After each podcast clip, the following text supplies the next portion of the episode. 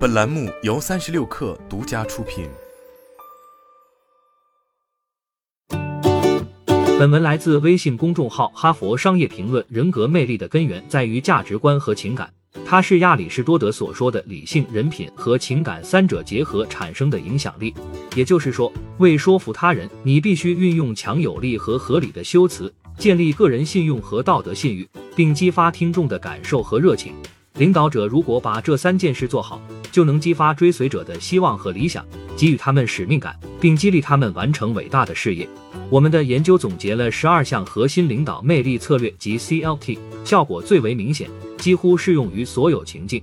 九项 CLT 和语言相关：隐喻、明喻、类比、故事和译文、对比、修辞、疑问。三个一组列举，表达道德信念，迎合群体情绪，制定高目标，传达实现目标的信心。此外，有三项非语言 CLT：声音变化、面部表情和手势。恰当使用这些策略的领导者，可以用一个愿景将追随者凝聚起来，效果令其他人望尘莫及。CLT 策略不仅可用于公开演讲，还能用于日常对话，随时随地展现人格魅力。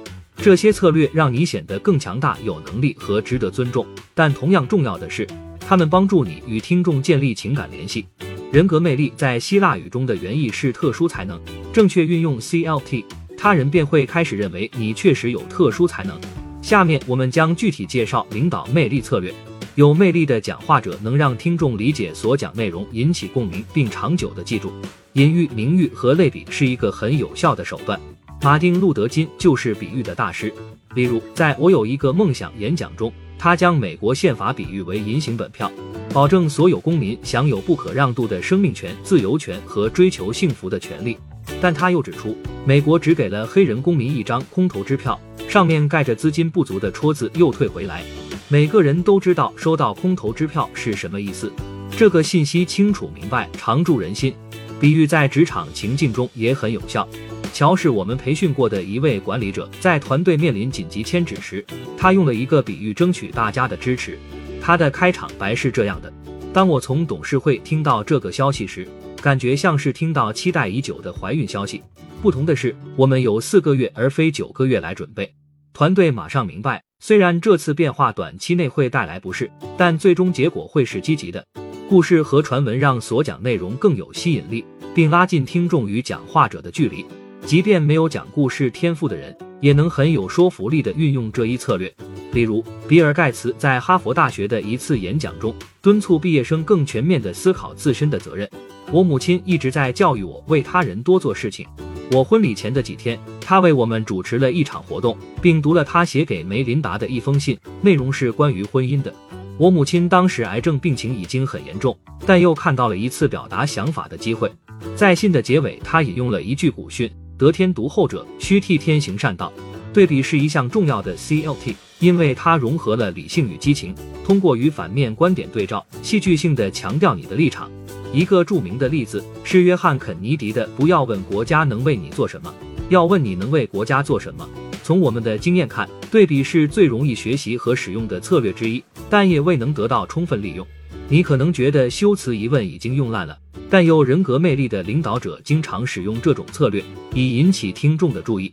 The Body Shop 的创始人安妮塔·罗迪克曾连用三个修辞疑问句来解释他发起社会责任运动的动机。他说：“我的想法非常简单，怎样让商业行善？如何在社区中培植这种善？”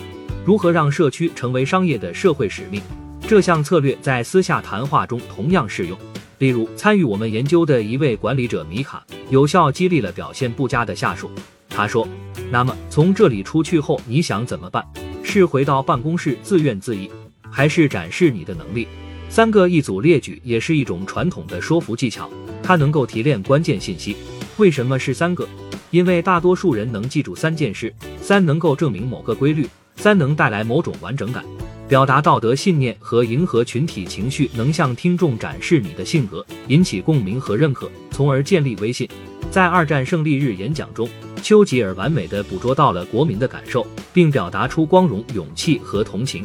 他说：“这是你们的时刻，这不是任何党派或阶级的胜利，这是伟大的不列颠民族全体的胜利。在这个古老的岛屿上。”我们是第一批拔剑反对暴政的人，我们孤独地站在这里。灯火熄灭，炸弹落下。但在这个国家，没有一个男人、女人或孩子想过退出战斗。现在我们从殊死战斗中归来，残暴的敌人已被制服，正等待着我们的审判和我们的仁慈。另一项帮助魅力领导者展现激情并激励追随者的 CLT 是制定高目标。甘地曾在著名的退出印度演讲中定下几乎不可能实现的目标，要求用非暴力方式将印度从英国统治下解放出来。但同时，领导者也必须传达实现目标的信心。甘地指出：“我知道，当我们做出足够的自我牺牲，英国政府将无法再剥夺我们的自由。”在后来的一次演讲中，他更有力地表达了信念：即便联合国所有成员国反对我，即便整个印度抛弃我，我仍会说你错了。印度将以非暴力的方式从不情愿者的手中夺回自由。即便我无法亲眼看到自由到来，非暴力斗争不会终结。声音表现、肢体动作和面部表情这三种非语言策略对人格魅力也非常关键，但他们并非所有人天生都能掌握。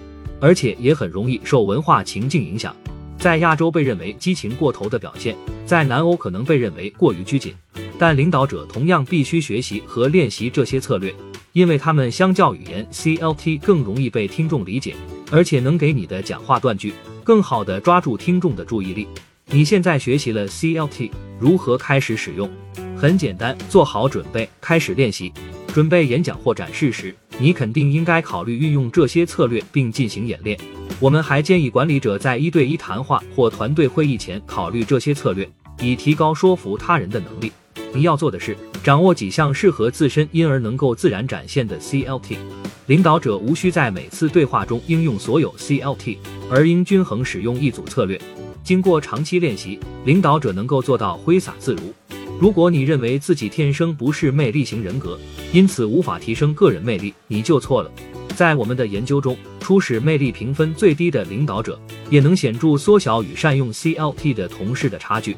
的确，丘吉尔或马丁·路德·金不是靠培训和练习能造就的，但 CLT 可以让你在下属眼中更具人格魅力，这一定能帮助你成为更强大的领导者。好了，本期节目就是这样，下期节目我们不见不散。